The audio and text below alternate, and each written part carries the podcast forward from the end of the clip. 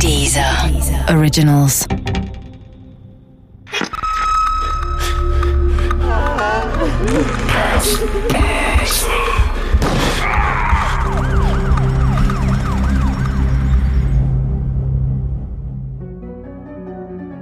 Stadt der lebensmüden Mädchen von Richard Fasten. Diese Geschichte beruht auf einer wahren Begebenheit. Unsere Erzählfigur haben wir frei erfunden und die Namen der beteiligten Personen wurden geändert. Die Statements der Experten sind echt. Ich bin in der Stadt der lebensmüden Mädchen aufgewachsen. Ich habe sie gekannt, die Lebensmüden und die, die leben wollten. Ich gehörte zu den Letzteren. Aber es war für alle schwer damals. Der Sog drohte uns alle nach unten zu ziehen. Er griff nach denen, die sich aufgegeben hatten, aber auch nach denen, die oben bleiben wollten. Der Reihe nach.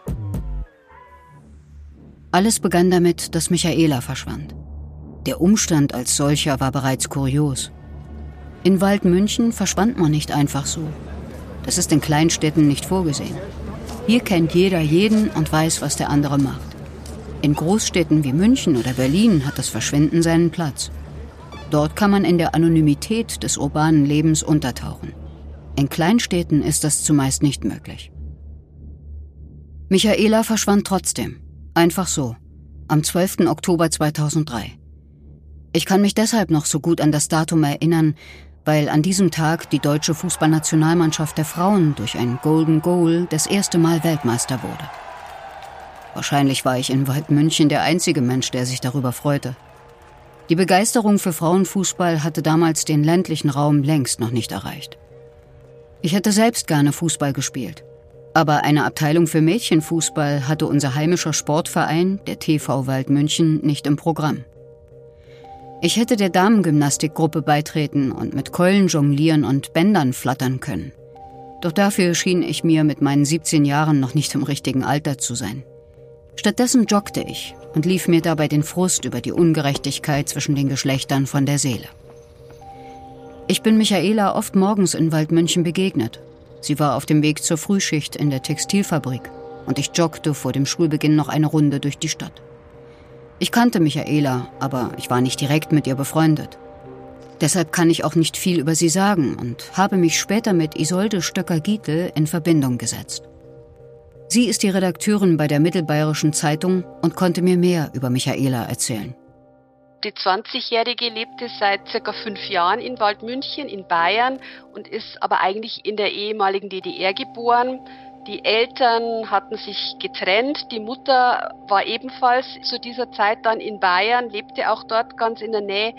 Die Michaela war aber bereits eigenständig, die war ausgezogen und hatte ihre eigene Wohnung. Am Montag, den 13. Oktober 2003, bin ich Michaela nicht begegnet, obwohl sie Frühschicht hatte. Niemand ist ihr an diesem Tag begegnet und auch danach nicht mehr. Niemand wusste, warum und wohin sie verschwunden war. Am Sonntag, dem Tag, an dem die deutschen Damen Fußball-Weltmeister wurden, telefonierte sie zuletzt gegen 16 Uhr mit einer Freundin, die ich auch über drei Ecken kannte. Michaela erzählte ihr, wie sie den vergangenen Abend und die Nacht verbracht hatte. Das alles erfuhr ich von Isolde Stöcker-Gietel. Sie war feiern. Man weiß, dass sie auf mehreren privaten Partys eingeladen war und es gab sehr, sehr viele Zeugen, die äh, Michaela in dieser Samstagnacht auch begegnet waren. Und sie war erst am Sonntagmittag zurückgekommen in ihre Wohnung, die im Übrigen sehr zentral lag, direkt am Stadtplatz von Waldmünchen. Und am Sonntagnachmittag, so gegen 16 Uhr, da telefonierte sie noch mit einer Freundin. Und dieser Freundin erzählte sie auch, dass sie den Abend zu Hause verbringen werde, was später für die Polizei ja ganz wichtig war. Von dem Plan, Waldmünchen zu verlassen, sprach Michaela nicht. Aber wer heimlich abhauen möchte, um woanders ein neues Leben zu beginnen, erzählt davon ganz sicher nicht einmal der besten Freundin. Ob Michaela woanders ein neues Leben beginnen wollte, wussten wir natürlich nicht.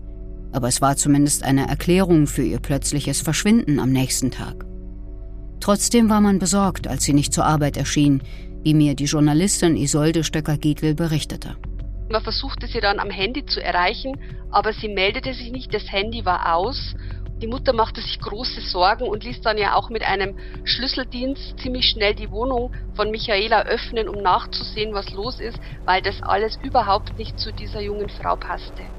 Michaelas Jacke, ihre Schuhe, ihre Handtasche, Ausweis und Geldbörse fehlten in ihrer Wohnung. Allerdings waren die meisten ihrer Klamotten und ihre Koffer noch da. Niemand konnte sich erklären, was geschehen war. Michaela galt als zuverlässig und hatte ein gutes Verhältnis zu ihrer Mutter. Warum war sie einfach abgehauen? Oder war etwas ganz anderes, weit Schlimmeres geschehen? Wir wollten uns das gar nicht ausmalen. Stattdessen kopierten wir Suchanzeigen und plakatierten damit die Stadt. Jeder, der Michaela kannte, machte mit. Und das waren nicht wenige. Michaela war beliebt gewesen. Zumeist traf sie sich mit ihren Freunden und Freundinnen im Dartlokal Mikado, wie mir Isolde Stöcker-Gietel bestätigte. Sie hat ein Buch über reale Kriminalfälle namens Auf den Spuren des Todes geschrieben. Die Michaela wohnte ja sehr zentral.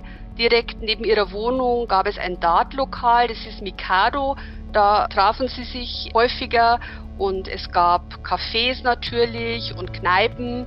Und Michaelas Freundeskreis war sehr groß und sie war auch viel unterwegs, das weiß man. Und Diskotheken, das war jetzt Waldmünchen, das ist ja eher eine Kleinstadt, nicht so ein beliebtes Ziel. Da fuhr man meistens in die größeren Städte, zum Beispiel nach Cham. Bestimmt 100 Jugendliche aus Waldmünchen und der Umgebung machten bei der Suche nach Michaela mit. Mia machte mit und Sarah, genauso wie Georg und Michaelas Arbeitskollege Sascha. Er organisierte die Verbindung zu Michaelas Mutter. Ich kannte Sascha nicht besonders gut. Er war wohl ein etwas merkwürdiger Sonderling mit seltsamen Hobbys und Essgewohnheiten, wie die Journalistin Isolde Stöcker-Gietel berichten konnte. Ne, der Sascha, der war damals 30 Jahre alt und ein Einzelgänger. So ein verschrobener Eigenbrötler, könnte man sagen. Und über seine Familie weiß man eigentlich sehr wenig. Man weiß, dass er ebenfalls in der damaligen DDR geboren worden war und vermutlich auch wegen seiner Arbeitsstelle nach Waldmünchen gekommen war. Er verbrachte viel Zeit mit seinem Aquarium, schaute gern Videofilme und dafür investierte er auch sein Geld. Für Essen gab er zum Beispiel kaum etwas aus. Er containerte, also er ging zu den Supermärkten und plünderte dort die Container nach noch essbaren Lebensmitteln und er aß altes Brot. Als Bindeglied zu Michaelas Mutter funktionierte er allerdings bestens. Wir wollten nichts tun, was ihr nicht recht gewesen wäre. Außerdem waren Georg und Sascha wegen ihrer Autos recht nützlich. Sie hängten die Suchanzeigen innen an die Scheiben. So hofften wir, dass durch ihr Umherfahren auch andere Gemeinden mitkriegten, dass nach Michaela gesucht wurde. Jede Kleinigkeit konnte wichtig sein. Dennoch blieb Michaela verschwunden. Dann, knapp drei Wochen nach ihrem Verschwinden, geschah das Unfassbare. Am 3. November, einem strahlend schönen Herbsttag, stieg Mia auf den Dachboden ihres Elternhauses. Ich weiß nicht, was in ihr vorging, was sie fühlte. Ich weiß nicht, ob es mit dem Verschwinden von Michaela zu tun hatte. Mia hatte die Leine ihres Hundes Niki dabei und schlang sie um einen Balken. Anschließend steckte sie ihren Kopf durch die Schlinge. Mia wurde nur 15 Jahre alt. Ich weiß nicht, wie eng sie mit Michaela befreundet gewesen ist, aber sie waren befreundet gewesen. Ihr Tod von eigener Hand und Michaelas Verschwinden schienen zusammenzugehören. So empfanden wir das damals alle. Und es machte uns Angst, weil da etwas Unsichtbares, Verstörendes durch unsere Stadt waberte, das wir nicht greifen und nicht verstehen konnten. Wir befürchteten, dass Michaela nicht die einzige bleiben würde, die einfach so verschwand. Und Mia nicht die letzte Tote sein sollte. Unsere Eltern befürchteten das ebenfalls und wir konnten ihre Ängste nicht zerstreuen. Fast alle Jugendlichen in Waldmünchen schliefen in dieser Zeit schlecht. Wir hatten Albträume und Angst davor, was als nächstes passieren würde. Es gab Gerüchte von Drogen und Drogendealern, die die Jugendlichen in unserer Stadt unter Druck setzten und sie zur Prostitution im nahen Tschechien zwingen wollten. Ich habe nie Drogen genommen. Das klingt vielleicht nicht besonders ehrlich, aber es war wirklich so. Der Sport war mir immer wichtiger. Er war meine Droge. Aber ich wusste natürlich, dass in meinem Umfeld Drogen konsumiert wurden. Ich habe es ja mit eigenen Augen gesehen. Die Dealer trieben sich auf den Schulhöfen herum. Waldmünchen war zwar Provinz, aber in Sachen Drogen durchaus urban. Das versicherte mir die Journalistin Isolde Stöcker-Gietle von der Mittelbayerischen Zeitung. Die Stadt Waldmünchen liegt ja direkt an der Grenze zu Tschechien und schon damals gab es diese Drogenküchen im Nachbarland, wo zum Beispiel synthetische Drogen wie Crystal Meth hergestellt worden sind. Die gibt es natürlich auch heute noch. Und in Michaelas Freundeskreis gab es auch Konsumenten von weichen Drogen. Das Startlokal Mikado war nicht nur Treffpunkt für verschiedene Cliquen, die sich untereinander kannten, sondern auch ein sicherer Ort, um an Hasch zu kommen. Michaela und Mia waren beide Stammgäste im Mikado gewesen. Ich kann aber nicht sagen, ob sie zu den Drogenkonsumenten gehörten oder einfach nur Spaß am Dartspielen hatten. Man wusste damals nicht mehr, was man glauben sollte. Die Gerüchte nahmen immer größere Ausmaße an. Es gab Augenzeugen, die Michaela in Amsterdam gesehen haben wollten. Vielleicht war sie in einen großen Drogendeal verwickelt. Darüber wurde zumindest im Mikado diskutiert. Dann wieder wurde sie in Prag gesichtet, auf dem Straßenstrich. Sie wäre von einem besonders hartnäckigen Dealer dazu gezwungen worden, hieß es. Ich habe den meisten dieser Gerüchte keinen Glauben geschenkt. Aber natürlich gingen sie nicht spurlos an einem vorbei. Sie nagten an einem und hörten nicht auf, einem zuzuflüstern, und wenn es nun doch so ist, was dann? Wir haben versucht, uns abzulenken, um weiterleben zu können. Wir haben nicht aufgehört, mit Plakaten nach Michaela zu suchen. Aktivität bedeutete Ablenkung, die wir dringend brauchten, um Michaelas Verschwinden und Mias Tod zu verarbeiten. In der Rückschau erscheint es mir so, als wären alle Jugendlichen von Waldmünchen bei dieser kollektiven Art der Ablenkung dabei gewesen. Manche waren intensiver bei der Suche nach Michaela dabei, andere weniger. Doch alle diskutierten über das Geschehene. Man konnte ihm nicht aus dem Weg gehen. Vielleicht war das zu viel für Georg. Eine Woche nach Mias Tod setzte er sich in seinen VW Golf und lenkte die Abgase ins Innere des Wagens. Wir alle waren fassungslos. Was ging in dieser Stadt vor sich? Welche dunklen Mächte waren hier am Werk? Das waren Fragen, die sich alle nach Georgs Suizid stellten. Doch es gab keine befriedigenden Antworten. Michaela war verschwunden. Mia und Georg hatten sich das Leben genommen. Alle drei waren miteinander befreundet gewesen. Das war das, was sie verband. Die Journalistin und Autorin Isolde Stöcker-Gietel bestätigte mir das. Sowohl das 15-jährige Mädchen als auch der 22-jährige junge Mann gehörten zum engeren Umfeld von Michaela und das war ja dann auch der Grund, warum die Polizei dann mit einer Pressekonferenz an die Öffentlichkeit ging und plötzlich ganz Deutschland von den Vorgängen in Waldmünchen erfuhr. Michaela war noch mit vielen anderen Jugendlichen befreundet gewesen. Bei ihnen stieg die Angst. Im Mikado wurde das Dartspiel zur Nebensache. Es wurde fast nur noch über Michaela und die Toten diskutiert. Man konnte sogar Wetten abschließen, wer als nächster dem Druck nicht standhalten würde. Die Gerüchteküche brodelte fleißig weiter. Es hieß, Michaela könnte auf einer Party vor ihrem Verschwinden an einer Überdosis Drogen gestorben sein. Die anderen Partygäste hätten verhindern wollen, dass das an die Öffentlichkeit gelangte. Deshalb hätten sie Michaelas Leichnam verschwinden lassen und alles so arrangiert, als hätte sie sich freiwillig aus dem Staub gemacht. Doch nicht alle könnten nun mit dem Wissen um Michaelas verheimlichten Drogentod gut umgehen. Mia und Georg wären die Ersten gewesen, die dem Druck, nichts sagen zu dürfen, nicht mehr standgehalten hätten. Ganz sicher würden noch weitere folgen. Ich weiß nicht, was Michaelas Mutter dachte, als sie von diesen Gerüchten hörte. Es muss sicher schrecklich für sie gewesen sein. Immerhin gab es Michaelas Arbeitskollegen Sascha, der sich weiter rührend um sie kümmerte.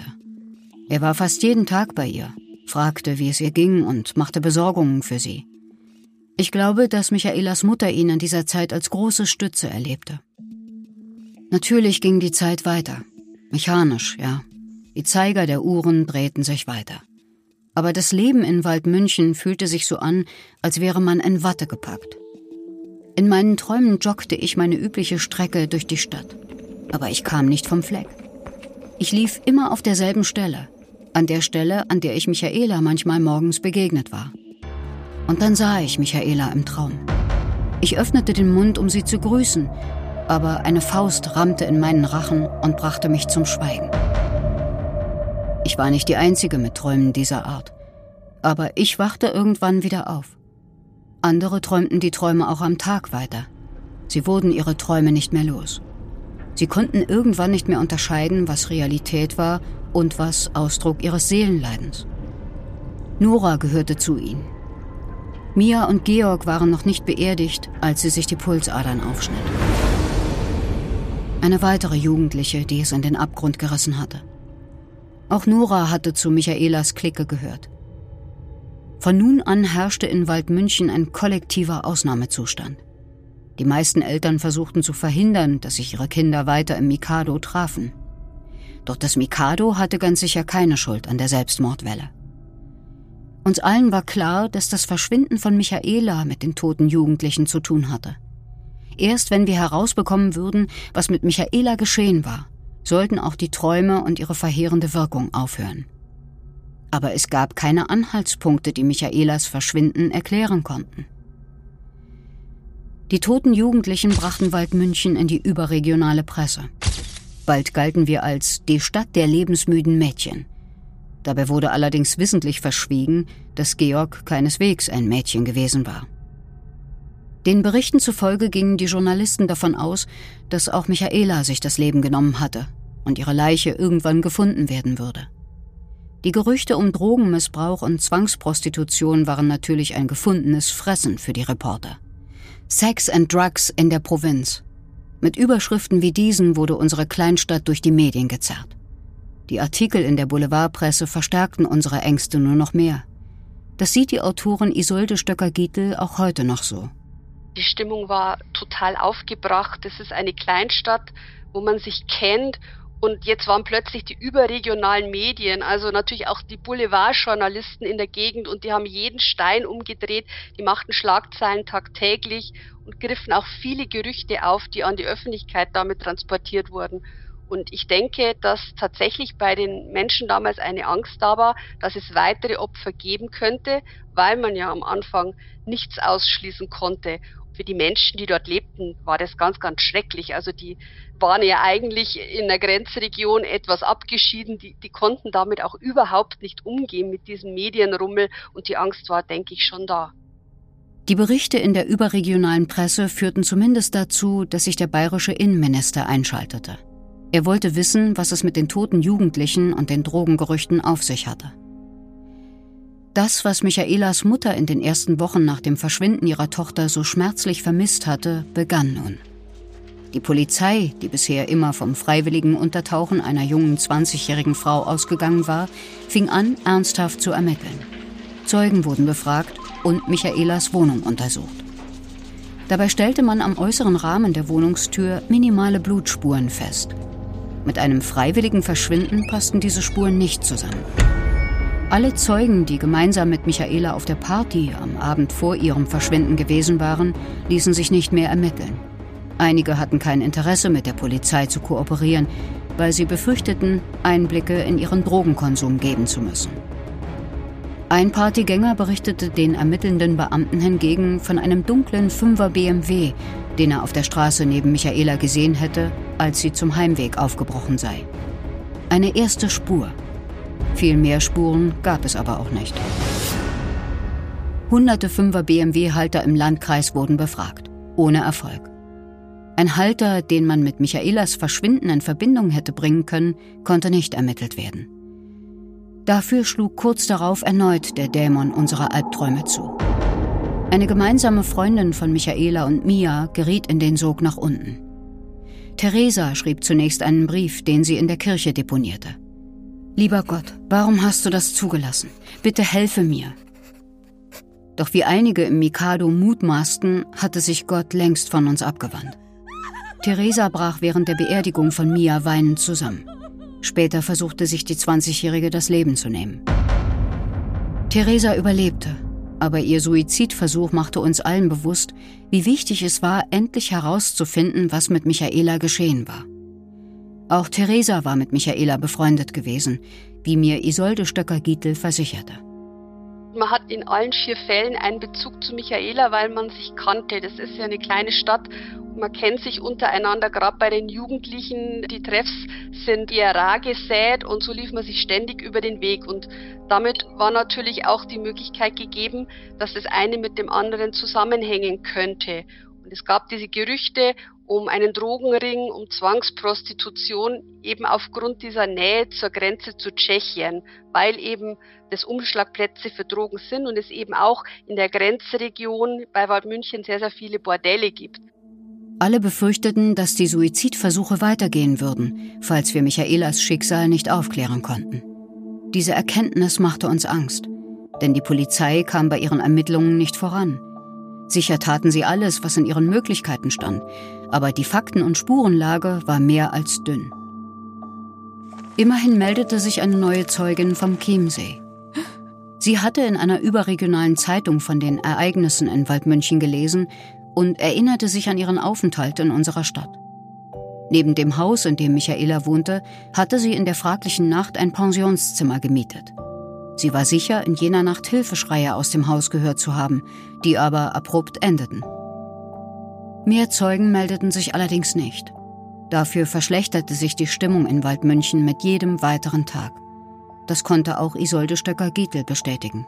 Der damalige Bürgermeister war entsetzt und ich kann mich an ein Interview erinnern, das er gab, in dem er sagte, es wird ein völlig falsches Bild von Waldmünchen gezeichnet. Man unterstellte ja dem Bürgermeister auch, er würde das Drogenproblem in der Stadt kleinreden, was in dem Zusammenhang eben mit dem Verschwinden von Michaela ja eigentlich keine Rolle spielt, ja, man wusste es eben nicht. Und, und so kamen viele Dinge eben in die Öffentlichkeit, die für großes Unbehagen sorgten und die Menschen hatten auch kein anderes Thema mehr in der Stadt. Also es gab einfach jeden Tag Schlagzeilen und jeden Tag mussten die Menschen damit umgehen, dass ein Mensch verschwunden war, dass junge Menschen gestorben sind und das, glaube ich, war gar nicht leicht für die Stadt. Michaela blieb verschwunden. Dass sie einem Verbrechen zum Opfer gefallen war, stand nicht mit Sicherheit fest. Aber es gab nicht mehr viel Hoffnung, sie irgendwann lebend wiederzusehen. Nachdem die Polizeibeamten bei ihren Ermittlungen auf der Stelle traten, entschieden sie sich, einen weiteren Schritt in Richtung Öffentlichkeit zu gehen. Das Verschwinden von Michaela und die toten Jugendlichen wurden in der ZDF-Sendung Aktenzeichen XY filmisch aufbereitet. Als der Filmbeitrag ausgestrahlt wurde, saß ganz Waldmünchen vor dem Fernseher. Es war eine bizarre Situation. Unsere Stadt und unser Leben wurden im Fernsehen nachgestellt. Es war, als würden wir uns selbst beim Leben zusehen. Doch den durchschlagenden Erfolg brachte der XY-Beitrag auch nicht. Ronny, ein stadtbekannter Dealer, tauchte nach der Ausstrahlung ab. Aber das konnte auch andere Gründe haben. Für Michaelas Familie waren die Wochen und Monate der Ungewissheit schrecklich. Noch immer spendete Sascha der Mutter Trost. Ich glaube, er kam beinahe jeden Tag vorbei und versuchte sie auf andere Gedanken zu bringen. Oder er war einfach nur da und schwieg gemeinsam mit ihr. Polizeitaucher hatten inzwischen auch den Perlsee, einen beliebten Badesee am Stadtrand von Waldmünchen, abgesucht. Doch auch dort wurden sie nicht fündig. Die Beamten griffen nun zum letzten Strohhalm. Sie forderten einen speziell ausgebildeten Profiler aus München an. Ronald Borchardt war damals einer der ersten seiner Art in ganz Deutschland. Allerdings war auch er zunächst skeptisch. Er wusste nicht, wie er den Kollegen helfen sollte. Es gab keinen Tatort und keine Leiche. Zwei entscheidende Dinge, die für einen Profiler von großer Bedeutung sind. Dennoch versprach Borchert, sich den Fall der verschwundenen Michaela näher anzusehen. Ich habe Borchert ein paar Mal in Waldmünchen gesehen. Er sah sich sogar im Mikado um und versuchte mit den Leuten ins Gespräch zu kommen. Durch ihn kam tatsächlich frischer Wind in die Ermittlungen. Borchert ging davon aus, dass Michaela einem Gewaltverbrechen zum Opfer gefallen war. Die Blutspuren am äußeren Türrahmen ihrer Wohnungstür und die Hilferufe in der fraglichen Nacht sprachen dafür. Borchert war kein Waldmünchener. Er kam von außerhalb und war deshalb geschützt vor den Albträumen und der steten Hysterie, die die suizidalen Jugendlichen bei uns ausgelöst hatte. Er hatte die Toten nicht gekannt und war emotional nicht involviert, im Gegensatz zu uns. Ronald Borchert war sich sicher, dass die Person, die Michaela hatte verschwinden lassen, in ihrem Freundes- oder Bekanntenkreis zu finden war. Doch dieser Bekanntenkreis war groß Borchert legte deshalb bestimmte Parameter fest, um die Zahl derer, die in Frage kamen, zu verkleinern. Ich weiß das alles deshalb so genau, weil Borchert unserer Lokalzeitung später ein Interview gab, in dem er von seiner Ermittlungsarbeit berichtete. Er ging davon aus, dass der Täter männlich war, aus Michaelas sozialem Umfeld stammte und über ein Auto verfügte. Irgendwie musste er Michaela bzw. ihre Leiche ja aus ihrer Wohnung fortgebracht haben. Zudem mutmaßte er, dass der Unbekannte alleine wohnte und etwas älter als Michaela sein musste. Das schloss er daraus, dass der Täter sehr überlegt gehandelt und kaum Spuren hinterlassen hatte. Ein jugendlicher Täter wäre dazu kaum in der Lage gewesen. Isolde Stöcker-Giedel erzählte mir, wer am Ende auf der Liste des Profilers übrig blieb. Insgesamt gab es 25 solcher Merkmale, die man zum Täter formulierte, und es kristallisierten sich sieben Personen aus dem Freundeskreis heraus. Und der Sascha, auf den trafen 24 von 25 Merkmalen zu und damit äh, stand er ganz oben auf der Liste und war auch der Erste, der intensiv vernommen wurde. Jener Sascha also, der sich so rührend um die Familie der Verschwundenen gekümmert und täglich Trost gespendet hatte. Ronald Borchert war fest davon überzeugt, dass Sascha der Gesuchte war. Am 1. April 2004 wurde er festgenommen. Zunächst leugnete er hartnäckig, etwas mit Michaelas Verschwinden zu tun zu haben. Doch nach elf Stunden Verhör brach er zusammen und gestand. Er berichtete auch, wo er Michaelas Leiche versteckt hatte. Zunächst hatte er sie aus ihrer Wohnung mit zu sich nach Hause genommen. Dann vergrub er sie in einem Waldstück bei Rötz. Das ist nicht weit von Waldmünchen entfernt. Er befürchtete allerdings sehr schnell, dass der Wald von der Polizei abgesucht und Michaelas Leiche gefunden werden könnte. Deswegen fuhr er nochmal in diesen Wald und holte die Michaela raus und fuhr mit ihr knapp 100 Kilometer in einen anderen Landkreis. Und man kann sich vorstellen, die Leiche lag ja da nicht erst seit ein paar Tagen, sondern schon seit Wochen. Es muss furchtbar gestunken haben in dem Auto. Und trotzdem hat er dies unternommen, um nicht gefunden zu werden. Da hatte er bereits das Suchplakat an die Innenseite seines Autofensters geklebt. Während er mit Michaela im Kofferraum durch die Gegend fuhr, tat er so, als würde er nach ihr suchen. Es war kaum zu glauben. Und nachdem er sie in dem Waldstück bei Sulzbach-Rosenberg verscharrt hatte, fuhr er zu ihrer Mutter, um ihr Trost zu spenden und ihr vielleicht sogar Hoffnung auf eine Rückkehr der Tochter zu machen. Michaelas Mutter konnte natürlich nicht ahnen, dass sie mit ihren Gesprächen dem Mörder ihrer Tochter sogar noch half. Das berichtete mir die Autorin des Buches Auf den Spuren des Todes, Isolde Stöcker-Giegel. Er fragte auch immer wieder bei der Mutter nach dem aktuellen Stand der Ermittlungen. Und die gab ihm auch noch bereitwillig Auskunft, weil sie nicht ahnte, dass sie dem Mörder von Michaela gegenüber saß. Natürlich hatte der Sascha dadurch einen entscheidenden Vorteil, weil er war der Polizei lange Zeit einen Schritt voraus. Er wusste genau, wo die Polizei aktuell sucht. So viel Niedertracht hätte dem zurückhaltenden, beinahe etwas schüchternen Sascha kaum jemand zugetraut. Es stellte sich heraus, dass Sascha in Michaela verliebt gewesen war. Aber sie erwiderte seine Gefühle nicht. Sie hatte Mitleid Michaela wollte dem Einzelgänger immer wieder dabei helfen, sich in die Gemeinschaft einzubringen. Das wusste auch Isolde Stöcker-Giedel. Wahrscheinlich war es so, dass er der Michaela leid tat, dass sie einfach auch außerhalb mit ihm Zeit verbrachte, weil er keine Freunde hatte. Und sie half ihm ja dann auch dabei, Kontaktanzeigen zu schreiben, weil er gerne eine Freundin wollte. Und sie bot ihm Hilfe an und war einfach nett zu ihm um ihn so ein bisschen zu integrieren, aber ich glaube, das ist nicht wirklich gelungen. Er war ja völlig fixiert auf die Michaela. Davon wussten wir alle nichts. Wahrscheinlich hat Michaela mit niemandem darüber gesprochen, weil sie Sascha nicht bloßstellen wollte. Doch er dankte es ihr nicht. Ganz im Gegenteil. Er stieg in ihre Wohnung ein, um Teile ihrer Unterwäsche zu klauen. So hoffte er, ihr zumindest ein wenig nahe sein zu können. Bei der Durchsuchung seiner Wohnung fand die Polizei die betreffenden Wäschestücke. In der Nacht, in der Michaela verschwand, stieg er erneut in ihre Wohnung ein. Vielleicht glaubte er, seine Angebetete wäre nicht zu Hause, oder es erhöhte seinen Kick, von ihr erwischt werden zu können. Michaela erwischte ihn in jener Nacht. Aber die Erhöhung des Kicks wird sich bei Sascha nicht eingestellt haben. Ich weiß nicht, ob er versucht hat, ihr gewaltsam näher zu kommen, sich endlich das nehmen wollte, wovon er schon immer geträumt hatte. Aber ich weiß ganz sicher, dass sich Michaela gewehrt haben wird und ihm mit einer Anzeige gedroht hat. Das, vor allem aber die gesellschaftliche Bloßstellung als liebestoller Unterwäschedieb, wird Sascha dazu gebracht haben, seine Hände um Michaelas Hals zu legen und zuzudrücken, bis sie keinen Laut mehr von sich gab. Davon ist auch die Journalistin und Autorin Isolde Stocker-Gegel überzeugt. Sie hatte Saschas Geheimnis herausgefunden.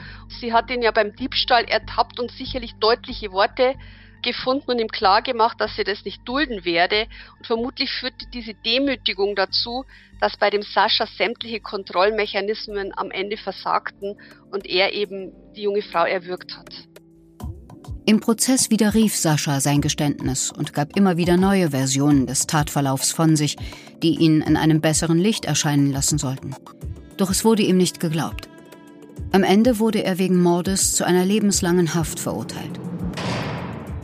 Nach dem Urteil kehrte langsam die Normalität zurück nach Waldmünchen. Es gab keine Albträume mehr, die den Jugendlichen den Boden unter den Füßen wegzogen und sie in einem Sog nach unten rissen. Trotzdem konnten wir die Toten natürlich nicht einfach vergessen. In der Kirche wurde für sie gebetet. Im Mikado wurde über sie geredet. Aber nicht mehr mit der gleichen Hysterie wie vor der Klärung von Michaelas Schicksal.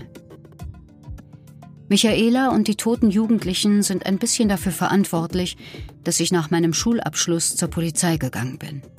Dort habe ich mich zur Profilerin ausbilden lassen, um meinen Beitrag dazu zu leisten, dass die Albträume anderer in ähnlichen Fällen früh genug beendet werden können.